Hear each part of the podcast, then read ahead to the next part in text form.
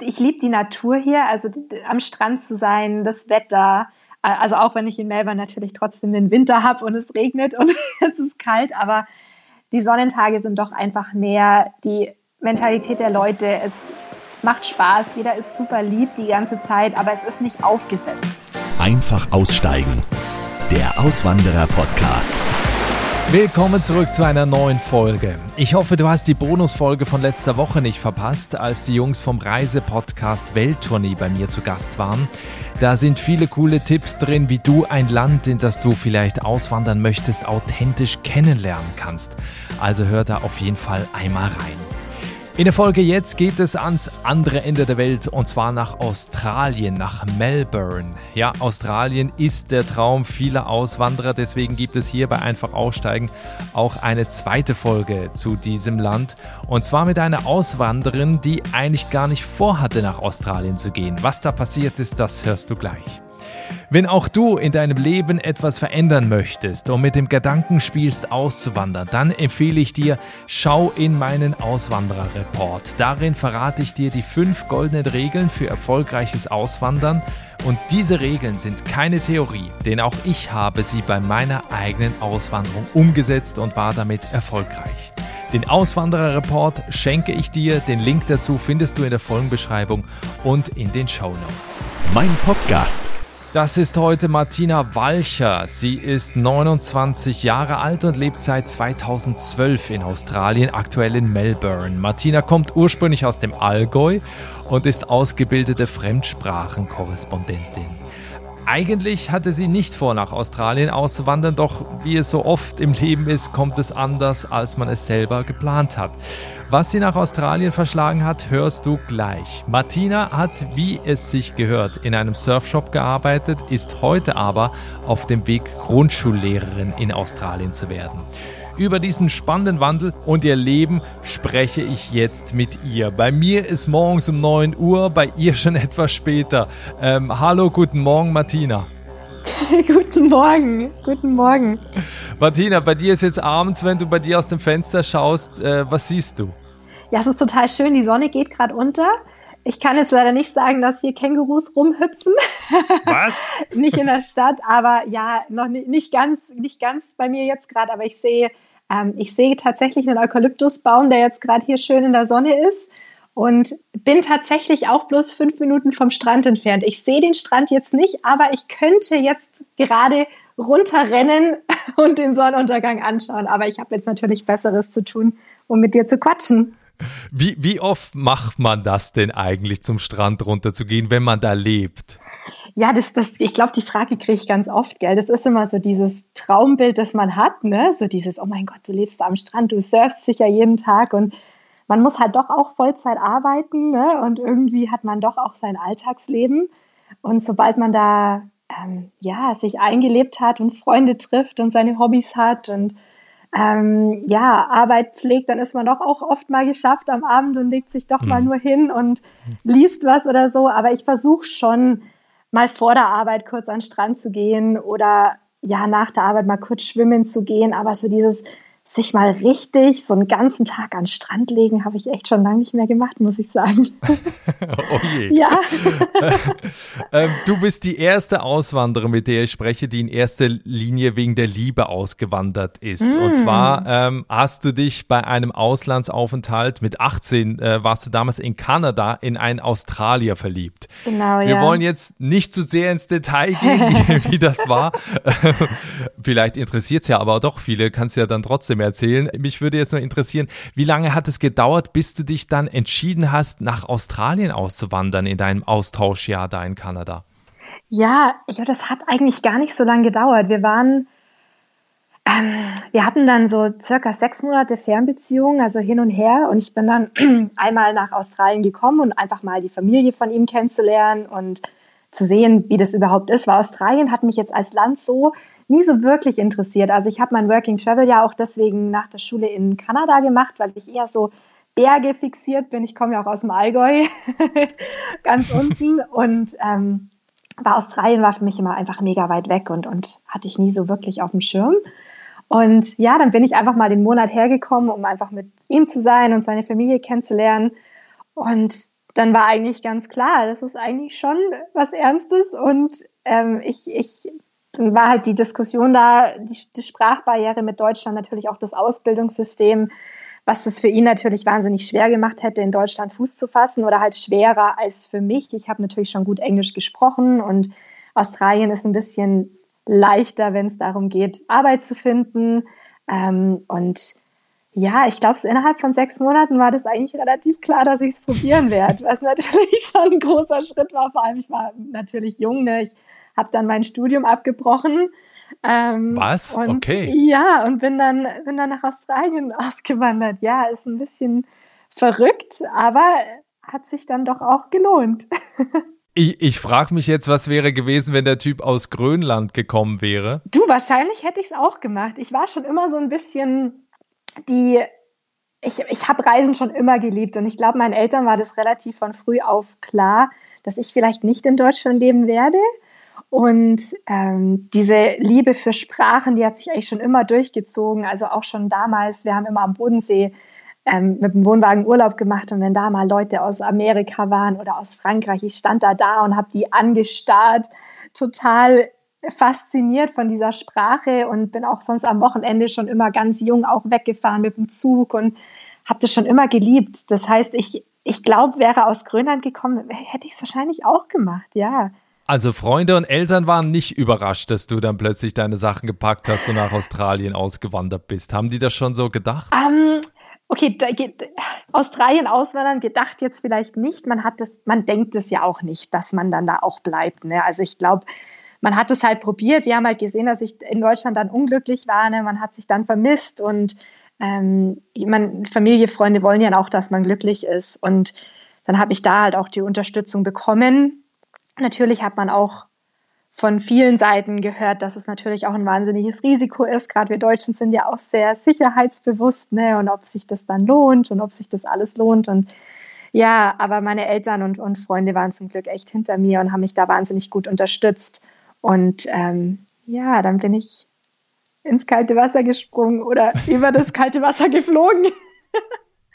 ja. Genau, das Wasser da ist ja warm. Wie, wie war denn da die Ankunft am Anfang? Also ich stelle mir das auch, auch so ein bisschen schwierig vor, wenn du in ein Land kommst, wo ja dein Freund zu Hause ist, also was ja sein Heimatland ist, wo er sein Umfeld hat, seine Familie lebt und du kommst dann an und für dich ist das ja alles neu und, und ja. ungewohnt. Ja, total. Also ich meine, der erste Schock war aus dem Flieger raus. Ich bin im Dezember 2012 dann angekommen und ich, wir waren gerade im Allgäu, es hat geschneit, es waren minus 20 Grad, glaube ich. Wir hatten damals, also man musste den Flieger erst mal drei Stunden enteisen, bevor wir dort losfliegen konnten. Das ist wirklich einer der kältesten Winter, glaube ich, den ich jemals erlebt habe. Und dann bin ich hier ausgestiegen und es war einfach 46 Grad.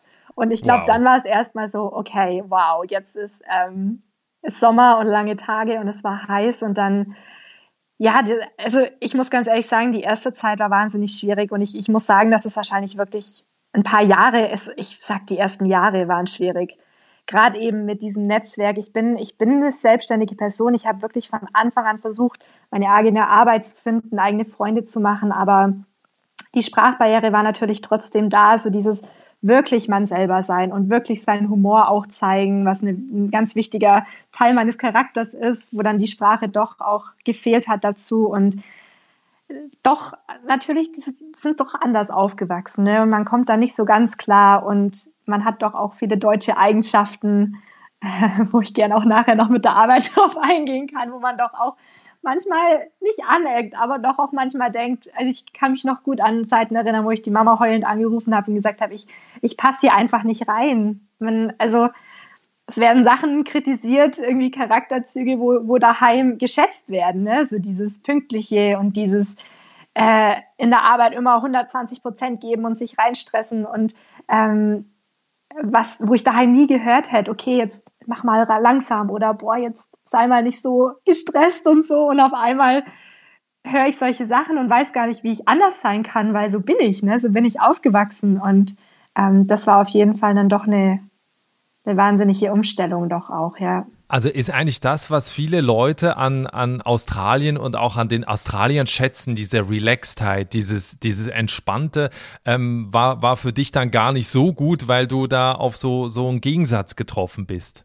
Ja, also ich glaube, am spannendsten war es tatsächlich in der Arbeit, weil ich dann ähm, einen Laden geleitet habe ähm, als Manager und da war halt schon so dieses pünktlich sein und wenn dann halt jemand eine halbe Stunde zu spät kommt und noch halbes Frühstück im Mund hat und sich nicht entschuldigt und das so ganz normal ist, dass man einfach irgendwie eine Stunde zu spät kommt, da ist man dann schon, ähm, das war dann schon schwierig, vor allem weil für mich die Arbeit, weil ich ja noch relativ jung war, halt auch Freundschaften bedeutet haben. Ne? Ich habe mit ähm, Leuten zusammengearbeitet, die, man, die mit meinem Freund damals befreundet waren. Das heißt, du konntest eigentlich auch nicht so diese Autoritätsperson sein und ich war die ja ähnlich. Ich habe ja nie irgendwie Management studiert oder sowas. Ne? Und dann so auf der einen Seite dieses, hey, ich will meine Arbeit gut machen und ich habe da auch ähm, Verantwortung und muss auch schauen, dass der Laden läuft. Und für mich geht es einfach nicht, dass jemand eine Stunde zu spät kommt, ohne Bescheid zu sagen. Ja, aber auf der anderen Seite halt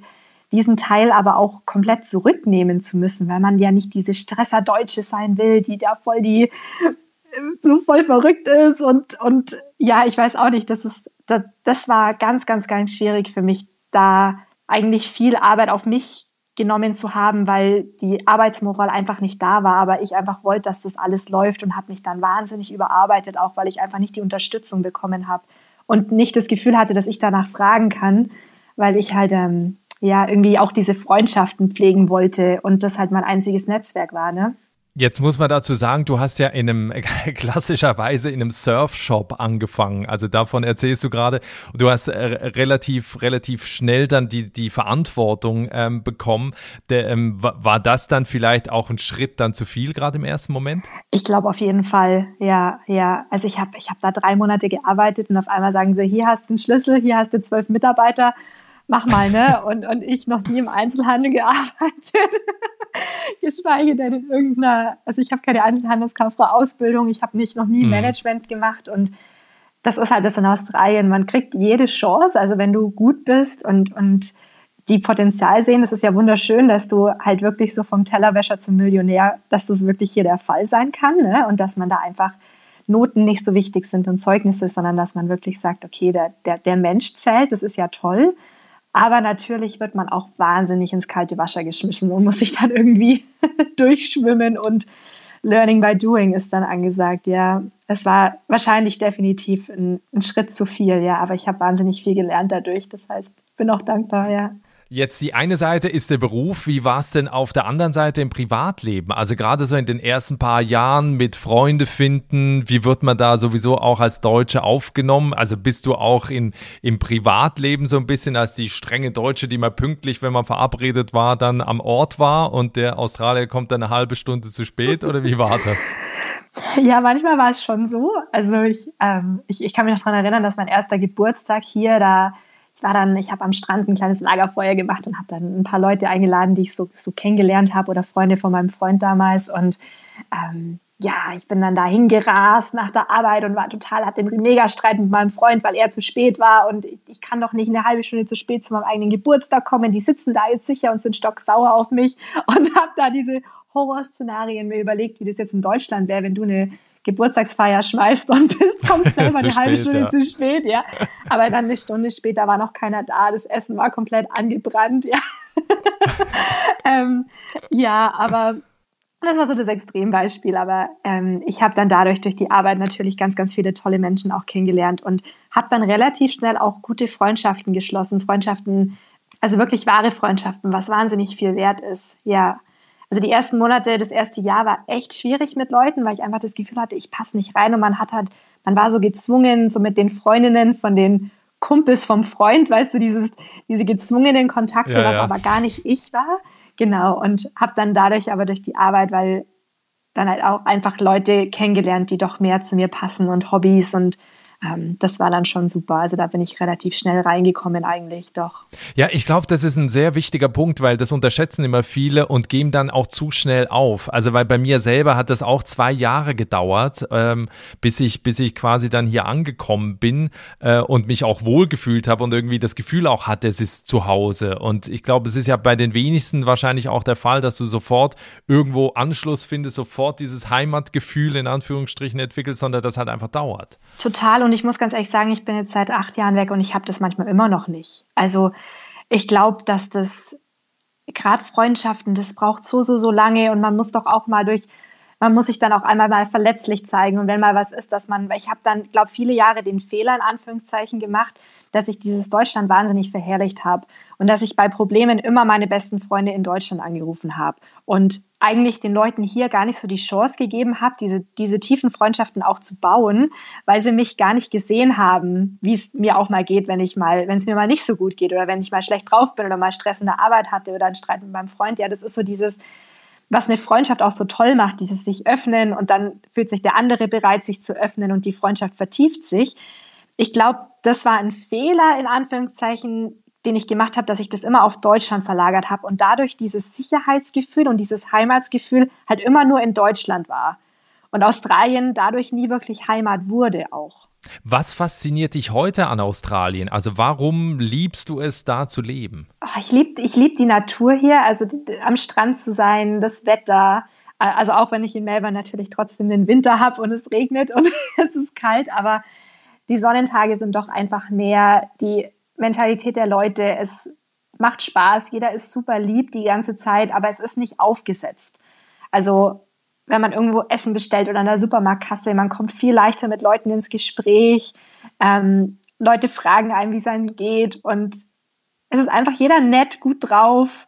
Ähm, ja, man, man spricht miteinander. Also es ist wirklich Leute sind ein bisschen offener, habe ich das Gefühl. Ja, es wird umarmt und da ein Küsschen auf die Backe und da ist nichts mit Hände schütteln und ich glaube, das, das, das schätze ich sehr, sehr an Australien, diese, diese Offenheit. Und ich glaube so dieses, dass jeder versucht einfach so ein gutes Leben zu leben, dass jeder die Möglichkeit auch hat, ähm, die Arbeit zu machen, die, man, die einem Spaß macht. Und, und man kann das dann auch ändern, wenn einem das keinen Spaß mehr macht. Und man hat Möglichkeiten, das auch zu ändern es ist nicht so, so, so strikt oder so ähm, reglementiert wie in Deutschland, habe ich manchmal das Gefühl. Ja.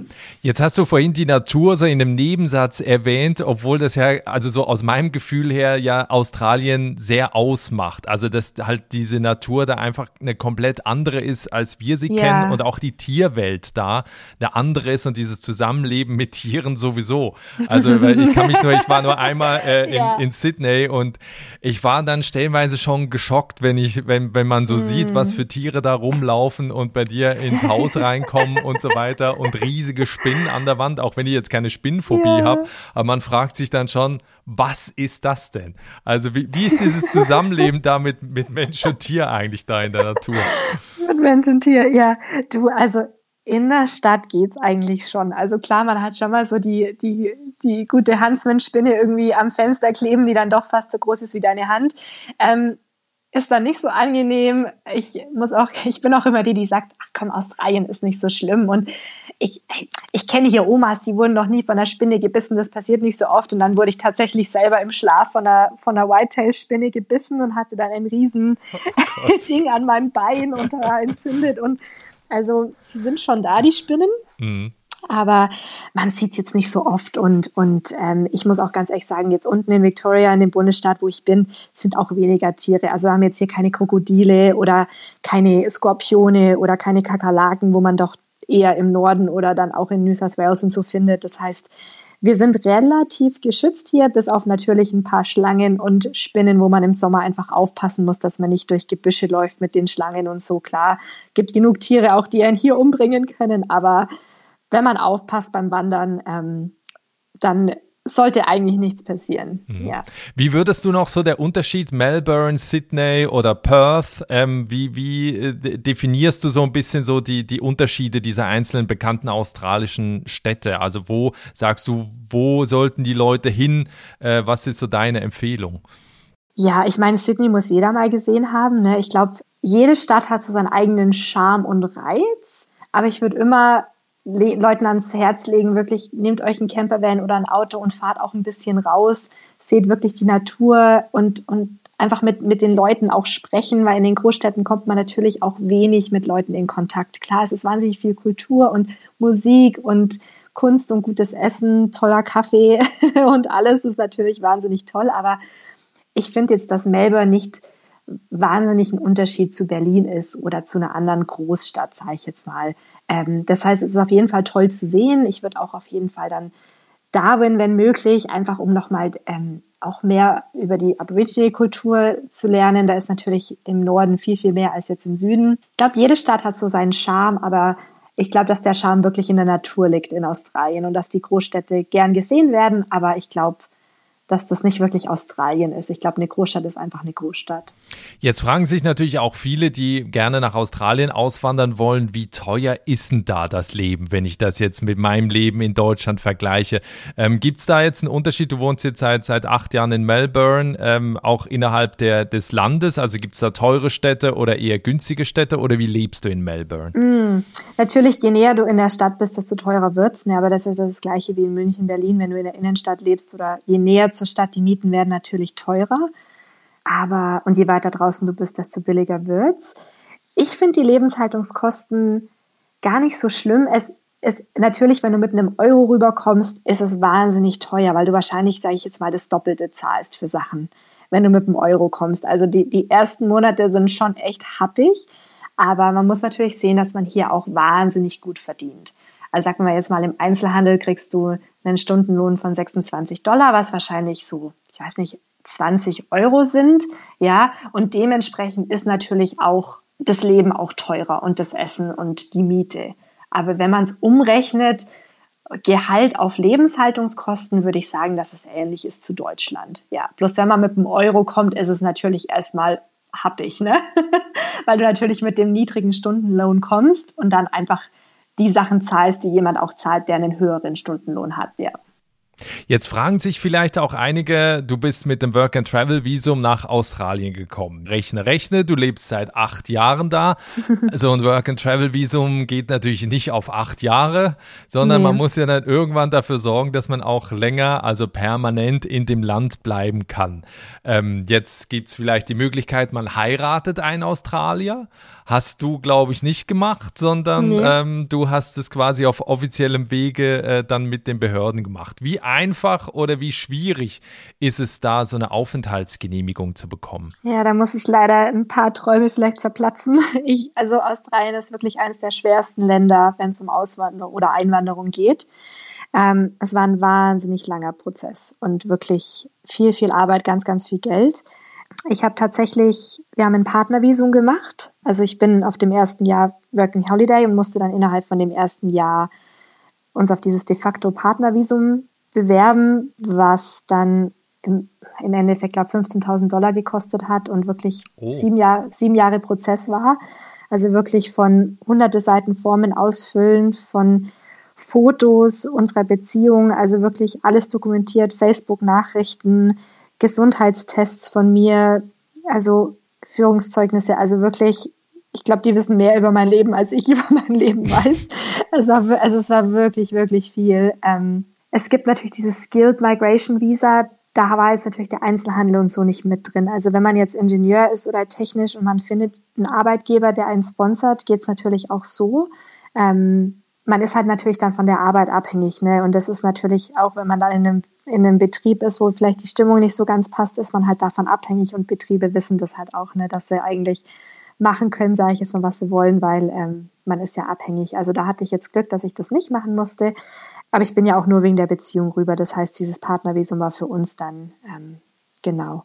Was natürlich auch nicht immer leicht war, weil ich die ersten fünf Jahre wirklich von der Beziehung abhängig war. Das heißt, hätten wir uns getrennt, hätte ich 21 Tage gehabt, um das Land zu verlassen, was natürlich immer eine wahnsinnige Angst auch im Hintergrund ist, weil mhm. man sich denkt, jetzt baue ich hier doch mein Leben auf und mache jetzt hier Freundschaften und war jetzt schon so lange auch nicht mehr daheim und man möchte ja auch nicht das Leben dann hier verlieren und ähm, hat immer den Druck, egal wo man hingeht, muss man ein Foto zusammen machen, dass man da auch irgendwie die Beweise hat für die Beziehung und Leute, Freunde, Eltern mussten vor der Polizei unterschreiben, dass wir wirklich zusammen sind. Wow. Also wie wir zusammen sind, wie wir uns, also wie wir, wie wir zeigen, dass wir zusammen sind, ob wir Händchen halten, lauter solche Sachen. Und ähm, da waren natürlich die ersten Jahre dann schon, schon nicht so leicht, genau. Aber dann, als ich da meine Permanent Residency hatte, ich glaube nach vier Jahren oder so, und ich glaube, dann, dann wurde es ein bisschen leichter, weil ich dann einfach diese Sicherheit hatte, auch einfach bleiben zu können. Und dann konnte man auch in der Beziehung ein bisschen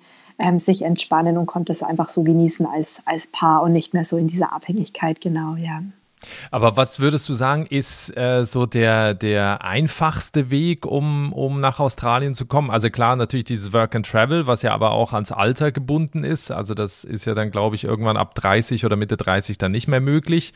Ähm, welche Möglichkeiten siehst du denn noch, wenn jetzt Leute nach Australien auswandern wollen? Es gibt ähm, diese Migration Agents und wenn sich jemand wirklich dafür interessiert, würde ich vielleicht auch einfach mal einen Migration Agent, ich weiß nicht, ob es da in Deutschland welche gibt für Australien, sonst einfach mal in Australien einen finden und per Skype oder so einen Termin ausmachen. Ich glaube, so eine Initialsitzung kostet, keine Ahnung, 300 Dollar oder so, kann man sicher auch von Deutschland aus bezahlen. Und diese Migration Agents haben wirklich alle Visa auf dem Schirm. Und dann kann man da diese individuelle Geschichte einfach erzählen und dann suchen die einem den besten Weg raus. Für mich war dieses Partnervisum die einzige Möglichkeit oder halt Hochzeit, aber im Endeffekt ist es das Gleiche. Also du registrierst die Beziehung auch mit Death, Birth and Marriages, das ist so diese, diese Lebens, eingetragene Lebenspartnerschaft und ähm, ist eigentlich das Gleiche wie eine Hochzeit, genau. Jetzt muss man noch dazu sagen, dass du ja inzwischen ähm, zwar immer noch in diesem Surfshop arbeitest, du bist aber auch Meditationslehrerin und du hast jetzt aber ein Grundschulstudium angefangen, also ein, äh, wie nennt sich das? Ihr Bachelor of Primary School Education, aber ich mache es auf International, genau, dass ich praktisch auf weltweit arbeiten kann damit, genau. Also in Deutschland nennt sich das, glaube ich, Grundschullehramt, ne? Genau, ja. Genau, also weil das ist, das ist jetzt ein großer Traum. Du bist also auf dem Weg, Lehrerin zu werden. Genau. Wie kam das? Ja, ich, ich, also das war eigentlich schon immer der Traum. Und ich habe in Deutschland nicht das volle Abi, ich habe nur ein Fachabi und konnte dadurch in Deutschland kein Lehramt studieren. Habe dann dadurch die Fremdsprachenkorrespondentenausbildung gemacht, weil man dadurch auf die Fachlehrerschule gehen kann. also das war so ein kleiner Umweg. Und der Papa, mein Papa daheim ist Sonderschullehrer und Schulleiter und das war für mich schon immer so die Passion, mit auch behinderten Kindern zu arbeiten. Und habe mir jetzt hier in Australien, weil man das Studium ja selber zahlen muss und es doch so 30, 40.000 Dollar kostet, ähm, kriegt man als Staatsbürger praktisch, das heißt HEX, das ist sowas wie BAföG, wo das Studium übernommen wird vom Staat und man das dann, wenn man Vollzeit arbeitet, zurück, zurückbezahlt. Also ich kriege es nicht bezahlt wie in Deutschland, aber ich kann es abbezahlen, sobald ich verdiene. Und ähm, genau da, durch dass ich jetzt dieses Jahr meine Staatsbürgerschaft bekommen habe, äh, Anfang des Jahres, konnte ich dann im März anfangen ähm, zu studieren, um eben auch die Unterstützung vom Staat zu bekommen und jetzt auch monatliche Hilfe, also BAföG vom Staat praktisch als Lebensunterhalt etc. zu bekommen.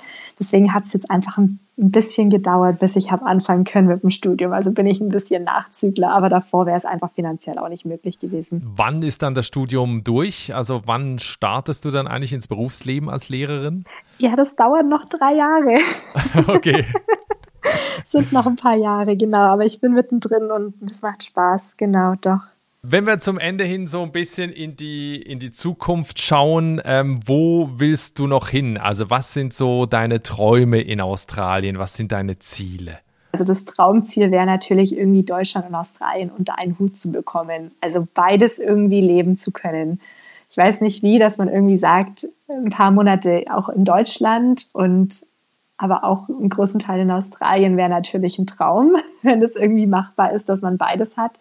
Ähm, und sonst in Australien meine Ziele, ja, ich möchte einfach hier weiterhin Yoga, Meditation unterrichten, möchte noch ganz viel reisen ähm, und ja, das Studium machen und auch hier Erfahrungen dann als Lehrerin sammeln ähm, und durch dieses internationale Lehramtsstudium dann, ja, zu versuchen, vielleicht auch in Deutschland damit auf Englisch arbeiten zu können und auch in Australien das ist so der, das wäre natürlich so der Traum. Mhm. Wenn jetzt Menschen zuhören, die von Down Under total fasziniert sind, weil sie da vielleicht schon mal Urlaub gemacht haben oder das einfach aus dem Internet und aus dem Fernsehen gehen, diese tollen Bilder und jetzt auch gehört haben, wie es ist, da zu, zu leben, was empfiehlst du den Menschen, äh, die dahin auswandern wollen? Was sind so, so deine Tipps? Also was sollte man tun, was sollte man eher lassen, wenn man nach Australien auswandern möchte? Okay, ich gebe jetzt einfach mal die Tipps, die ich habe. Ich ähm ich bin einfach ein Mensch, ich probiere alles aus. Und ich finde, man kann immer nur gewinnen im Leben und Erfahrungen sammeln. Und wenn das von jemand einfach schon lang der Traum war, dass man sagt, hey, ich möchte es einfach mal probieren, ich möchte mal im Ausland leben, andere Sprache, andere Kultur und doch dieses vielleicht ein bisschen lockerere Leben, was die Australier definitiv haben, würde ich einfach sagen, einfach machen, aber natürlich nicht äh, ohne Vorbereitung. Also Geld ist auf jeden Fall ganz, ganz wichtig. Ich habe das ja vorher auch schon mal angesprochen, dass Australien vom Euro her natürlich sehr teuer ist, bis man dann hier ähm, finanziell Fuß gefasst hat. Deswegen Geld ist auf jeden Fall eine Sache, wo, wo ich einsparen würde. Genug, dass man die ersten Monate auch hier über die Runden kommt, falls man nicht im Vorhinein schon Arbeit hat. Ähm, Wohnung ist eigentlich relativ leicht zu finden hier. Hier ist nicht so drei Monate Kündigungsfrist. Man hat hier immer nur so vier Wochen Kündigungsfrist. In jeder Wohnung ist eine Küche mit drin. Ich weiß ja nicht, wie das in anderen Teilen von Deutschland ist, aber in Bayern ist es zumindest so, dass man oft eine Küche selber reinkaufen muss und dann ist man natürlich an die Wohnung gebunden für eine lange Zeit. Das ist hier nicht so. Ähm, ich würde vielleicht nicht raten, gerade so in so eine Großstadtmitte zu ziehen, einfach nur, weil da natürlich auch viele Leute sind, die jetzt nicht Australier sind. Und ich glaube, gerade das Schöne dann im Ausland zu leben, ist ja doch die die Einheimischen kennenzulernen und so vielleicht doch so ein bisschen das Meer an der Küste, dieses lässige, nicht dieses schnelllebige von der Stadt. Und die Australier sind wahnsinnig offen, wahnsinnig hilfsbereit und schätzen auch die Deutschen sehr, habe ich das Gefühl. Das heißt, ähm, ich glaube, wenn man da nicht so ganz in der Großstadt ist, sondern eher in einem Vorort oder Richtung Meer, dass man da wirklich ganz, ganz tolle Freundschaften auch schließen kann mit, mit Australiern. Ähm, ich glaube, noch ein Tipp ist ganz wichtig. Ich habe das wirklich unterschätzt, diese Distanzen hier. Also man braucht definitiv ein Auto. Es geht wirklich gar nicht ohne. Also, also man lebt wirklich direkt in Melbourne oder direkt in Sydney gibt es natürlich Trams und Busse. Aber sobald du auch, glaube ich, bloß so 15, 20 Kilometer aus der Innenstadt rauskommst, gibt, geht wirklich gar nichts mehr. Und es ist wirklich normal hier, dass man mal für zwei Stunden zu einem Kumpel auf einen Kaffee fährt. Also ich habe das auch schon gemacht, das klingt total oh verrückt. Hey. Ja, es klingt wirklich verrückt, aber was ich hier Strecken fahre, das ist wirklich nicht mehr lustig manchmal. Also ich würde daheim nie für eine Stunde äh, Abendessen fahren, mal eine, eine eineinhalb Stunden ins Auto sitzen, aber das ist hier wirklich normal, weil man muss sich Australien natürlich vorstellen, es ist alles an der Küste entlang. Ne? Das heißt, diese Küstenstreifen sind natürlich lang aber es ist nicht so, diese, diese Städte sind nicht so Kugeln wie in Deutschland, gell? Das heißt, wenn einer an der Stadt und der andere an der anderen Seite, dann fährt man halt natürlich ewig lang zu der anderen Person. Also Auto ist auf jeden Fall wichtig, aber Sprit ist wahnsinnig billig hier, also das geht dann schon. Okay. Muss man leider den Umweltgedanken ein bisschen hinten ansetzen.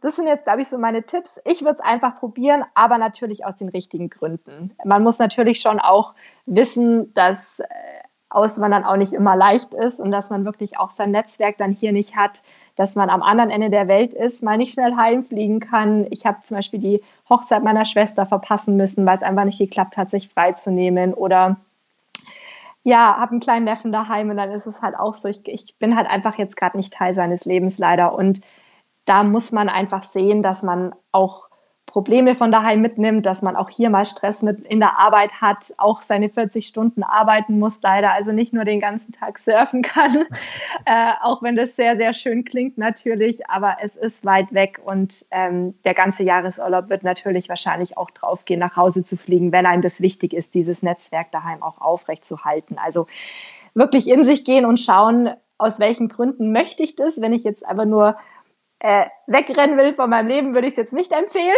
weil mindestens nach sechs Monaten oder spätestens hast du hier das gleiche Leben äh, vom Alltag. Der hat einen doch ganz schnell wieder. Aber wenn das einfach schon lang irgendwie ein Funke in einem ist, dann würde ich sagen, denk gar nicht dran, lang drüber nach. Hör nicht auf Kritiker, die sagen, was wäre wenn und oh Gott, was ist dann, wenn passiert, sondern hast ja nichts zu verlieren. Dann kommst halt wieder nach Deutschland zurück. Dann kann man sich das auch wieder aufbauen. Ich würde einfach sagen, machen. Super. Ja, vielen Dank für diese, für diese ausführlichen Tipps. Also ich glaube, das ist sehr wertvoll für Leute, die nach Australien auswandern wollen. Was mich jetzt zum Ende hin noch interessiert, ist, wenn wir in zwei Jahren nochmal sprechen, liebe Martina, was denkst du, wie sieht dann dein Leben in Australien aus? Ja, ich werde noch studieren. Ich werde in meinem letzten Jahr vom Studium sein.